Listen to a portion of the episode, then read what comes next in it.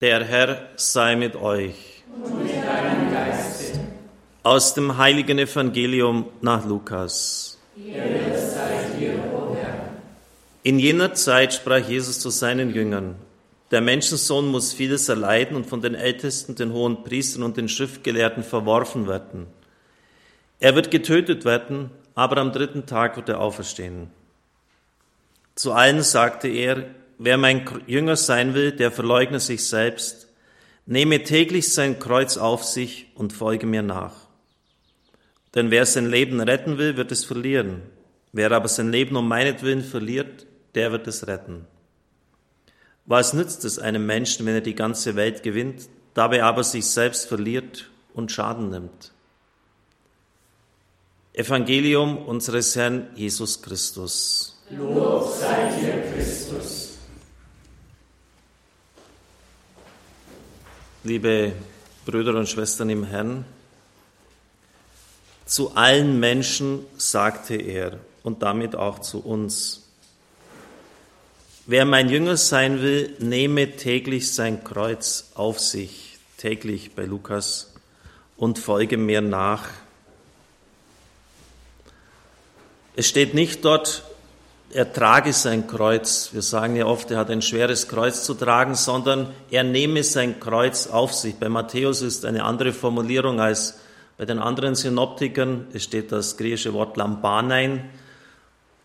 Und was das bedeutet, können wir ersehen, wenn wir andere sehr wichtige Stellen des Neuen Testamentes zum Vergleich heranziehen. Apostelgeschichte 1.8. Empfangt den Heiligen Geist. Da steht genau dieses Wort wieder. Und es ist klar, dass man da nichts selber machen kann. Es ist ein Geschenk von oben. Man muss es einfach annehmen, den Geist Gottes empfangen.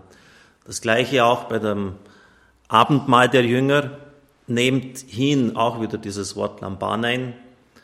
Und dann nehme sein Kreuz auf sich. Das heißt, es ist gar nicht so sehr das aktive Tragen von uns gemeint, sondern die Annahme. Genauso wie man den Leib des Herrn empfängt, nicht sich selber ihm gibt. Und wenn man den Geist Gottes empfängt, also an ganz wichtigen Stellen des Neuen Testamentes taucht dieses auf.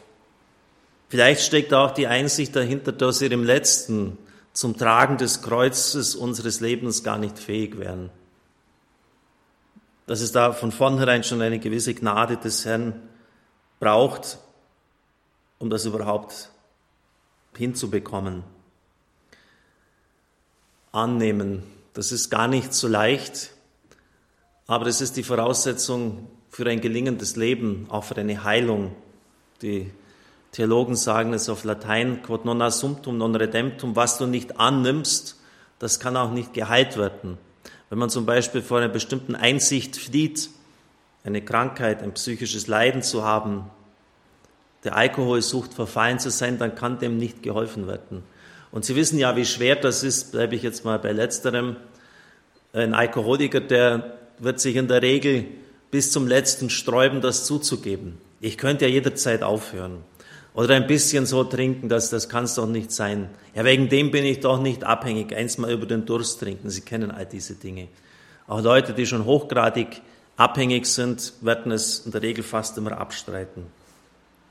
Und in dem Augenblick, wo sie sagen, ja, ich habe diese Sucht und sie ist stärker als ich, ich kann sie von mir aus nicht besiegen, hat er schon die halbe Miete. Das ist schon die Hälfte des Schrittes zur Heilung. Natürlich kommt dann ein oft langwieriger Prozess in Gange, aber ohne diese Einsicht, dass es einfach mal annimmt, es ist so, es ist so, dass er aufhört, sich selbst anzulügen, geht gar nichts annehmen. Wenn wir vom Kreuz sprechen, dann korrigiert uns das Evangelium in dieser einen Hinsicht schon mal, dass es mit dem Tragen bei uns gar nicht so groß sein kann, sondern dass es vielmehr um Annehmen geht. Und es korrigiert noch in einer anderen Weise, denn meistens verbinden wir damit ja auch Schicksalsschläge, Krankheiten, Tod, bestimmte Leiden, die wir zu tragen haben. Aber in der Spiritualität, gerade auch bei den Großen des Christentums, ist oft etwas ganz anderes damit gemeint, nämlich die Gegebenheiten seines Lebens, und damit haben wir wieder dieses Wort, wie sie nun mal sind, anzunehmen. Versöhnt sein, so wie Gott unser Leben gefügt hat. in die Familie hineingeboren worden zu sein, in der wir aufgewachsen sind, an dem Ort, in dem Land und unter diesen Umständen. Für das Gute, das uns Gott gegeben hat, fällt es uns nicht schwer zu danken. Anders ist es schon mit Belastungen durch die Familiengeschichte, durch schicksalhafte Verstrickungen, Folgen von Sünden, ungesühnte Schuld, die oft noch lange, auch über Generationen hinweg nachwirkt. Muss man natürlich genau aufpassen, weil das auch in der Theologie ja auch manchmal sehr kontrovers diskutiert wird. Wir tragen nicht die Sünden der anderen, aber ihre Schulden, die Folgen ihres schuldhaften Verhaltens. Wenn Ihr Großvater ein Vermögen, das er hat, eine Firma in den Sand setzt, dann spüren das noch die Söhne und die Enkel und das ist damit gemeint. Also die Folgen. Sie sind natürlich nicht verantwortlich für das, was der Großvater getan hat, aber sie bekamen es mit den Folgen zu tun. Und mittlerweile ist das ja auch wissenschaftlich schon in der Epigenetik ziemlich gut erforscht worden. Man weiß, dass bestimmte Krankheiten, auch etwa Geschlechtskrankheiten, durch vier Generationen hindurchgehen. Und dann hat sich sozusagen wieder aus dem Erbgut ausgeschlichen. Und immer mehr entdeckt man, dass das auch für psychische Gegebenheiten gilt, auch für bestimmte ganz schwere Traumata, die jemand hat und die er dann an die nächste Generation in einer bestimmten Anfälligkeit zumindest weitergibt. Das ist Gegenstand derzeit intensiver Forschungsarbeiten, aber es ist offensichtlich, dass es so ist. Auch bestimmte Charaktereigenschaften, manchmal überspringt das ja eine Generation, wir sagen ganz wie der Großvater oder die Großmutter. Familie mit mehr oder weniger materiellen, finanziellen Möglichkeiten, in die wir hineingeboren worden sind, bestimmte Geschwisterkonstellationen, wo der eine bevorzugt wird, der andere nicht jemand vielleicht ein Einzelkind ist, mit allen Vor- und Nachteilen, die das hat. Begabung, die wir gerne hätten, hat der andere, nützt sie aber nicht oder ist gar nicht dankbar dafür. All diese Dinge, das, das ist damit gemeint, die Gegebenheiten des Lebens, wie sie nun einmal sind, anzunehmen. So ist es. Und zu glauben, dass Gott das, auch wenn Dinge nicht gut sind, so zugelassen hat und dass sie deshalb einen Sinn machen. Das ist gar nicht so leicht. In den Regionen des Ostens hat man erkannt, richtig erkannt, dass wir nicht als unbeschriebenes Blatt auf diese Welt kommen, dass wir sozusagen schon eine Vorgeschichte haben. Aus unserer Sicht, aus der Sicht des christlichen Glaubens, können wir das bejahen, aber man hat ein Dogma daraus gemacht. Also, dass das Karma, das was früher war, uns 100% determiniert und mit, ja, mit einer gewissen Last auch in dieses Leben hineinschickt und dass ein unpersönliches Schicksal über alles verfügt. Es wurde, wie ich schon sagte, etwas Richtiges erkannt, aber dann verabsolutiert. Und aus unserer Sicht ist es auch kein blindes Schicksal, das uns das zufügt, sondern es sind die, Anführungszeichen, Zumutungen Gottes. Bei einer christlichen Mystikerin habe ich einen schönen Text dazu gefunden, nimm dein Kreuz auf dich und folge dem Herrn. Und das kommentiert sie so. Die Liebe Gottes hat dir dein Schicksal bereitet. In anderen Worten, dein Kreuz zubereitet in der Größe, Breite und Tiefe, wie es für dich tragbar ist. Es ist weder zu viel noch zu wenig, sondern er ist, es ist liebend ausgewogen. Und dieses Kreuz deines Schicksals also mit all diesen Umständen, ich habe jetzt nur ein paar Beispiele genannt, sollst du nehmen und damit gehen in den Schritten deines Herrn und Vorbildes Jesus Christus, den Sohn des lebendigen Gottes und somit des dreieinigen Gottes selber. Wenn Sie wollen, können Sie das auch bei Jesus Christus durchbuchstabieren. Klar, er spielt in einer eigenen Liga, das wissen wir alle, aber auch Sohn armer Leute und das so sagen die Mystiker zumindest, hat er ziemlich auch ja, erleben müssen, auch diese Armut, das Flüchtlingsschicksal, dass seinetwegen andere Kinder zu Tode kommen. Er ist das Messiaskind und Herodes lässt da die anderen Kinder in Bethlehem abmurksen. Das ist auch irgendwie das, das, das nur, nur betrachten wir es eigentlich nie so, weil es Christus ist und da ist ja sowieso dann alles ganz anders, meinen wir. Das sind auch schicksalhafte Fügungen sohn armer Leute, Flüchtling. immer wieder neu anfangen müssen. Und hat diese Sorgen sicher auch mitbekommen. Dann auch selber so die, die, die Mühsal des Handwerkerberufes. Um das Jahr 100 hat es noch in Palästina Gerätschaften gegeben, die Christus selber hergestellt hat. Er hat sich auch unter die Last der Arbeit gebeugt. Und der Mann im Turiner Grabtuch hatte eine Berufskrankheit. Er hat nach einer Seite leicht gehinkt, was offensichtlich, so legt man es sich dar, vom Tragen schwerer Balken hergerührt hat. Also nicht nur, dass diesen einen Kreuzesbalken, sondern dass, dass er einfach ja, ganz grundsätzlich auf, ganz leicht auf einer Seite gehinkt hat, weil er sich eben unter die Last der täglichen Arbeit gebeugt hat. Das ist auch das Schicksal des Herrn, was ihm vorgegeben war. Aber wie ich schon sagte, Kreuz tragen in meinem täglichen Leben, Schicksalsschläge, die Mühsal, die damit einfach auch mit dem Leben verbunden ist, Unfälle, Krankheit und auch Tod. Und da sagen wir tatsächlich, der trägt ein schweres Kreuz. Freilich vom Evangelium her ist mit Kreuztagen eher etwas Geistiges verbunden. Das Kreuz war ja damals die größte Schmach, die man sich vorstellen hat können. Wer am Kreuz hängt, ist verflucht, heißt es auch im Judentum. Und es bedeutet einfach etwas Unehrenhaftes, etwas absolut Schmachvolles auf sich zu nehmen. Das geht so in, in diese Richtung auch Verleumdung, Missgunst, Neid. Oft sind diese seelischen Leiden noch viel grausamer und härter als die leiblichen.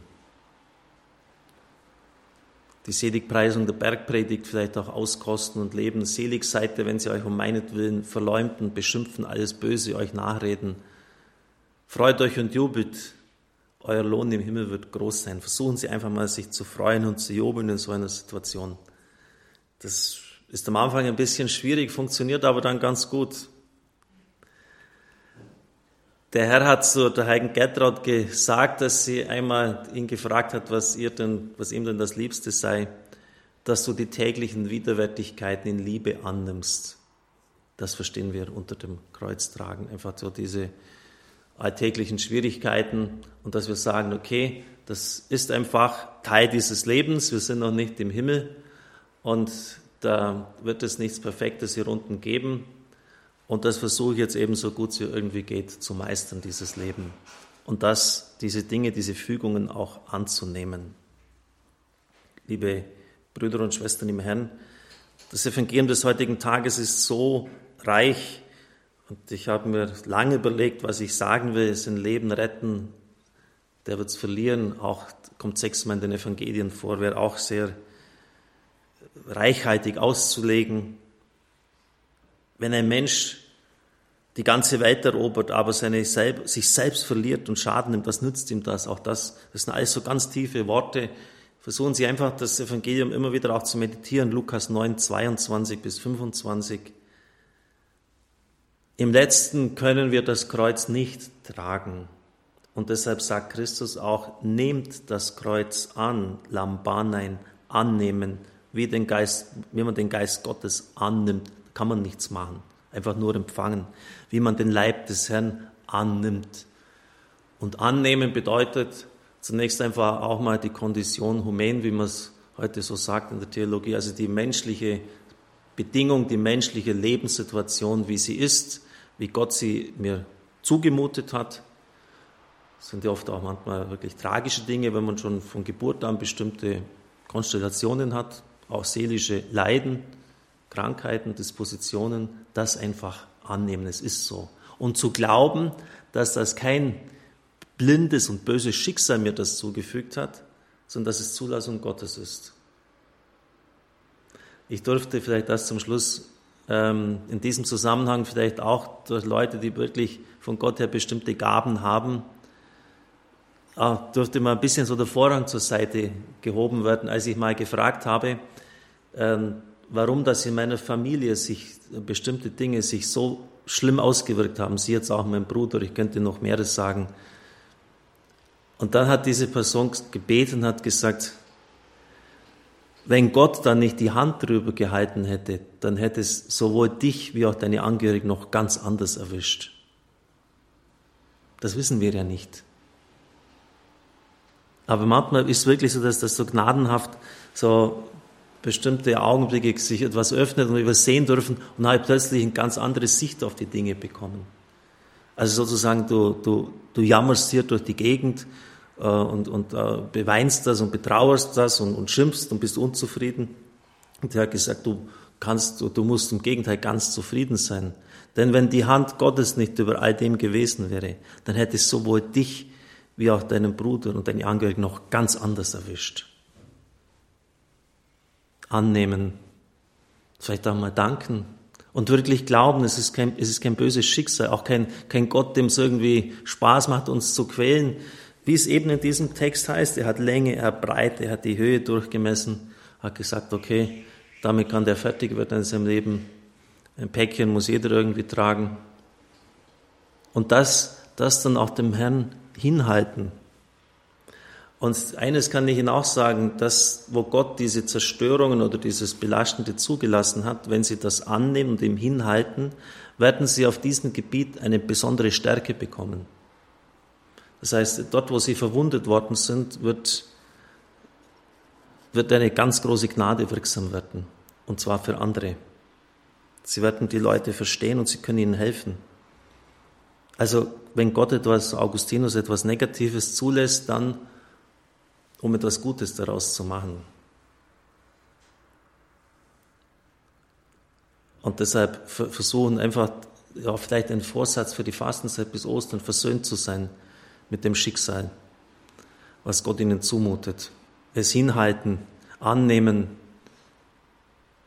und natürlich dann auch, wie es Christus eigen Gertraud gesagt hat, was ist dir das Liebste? Das Liebste ist mir, dass du diese täglichen Widerwärtigkeiten, die das Leben dir nun mal bereithält, annimmst.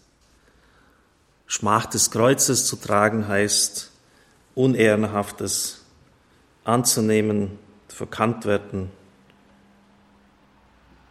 wie der vierte Gottesknecht einfach in den Staub getreten zu werden, um zu wissen, dass dann allerdings auch das Licht der Auferstehung kommen wird. Amen.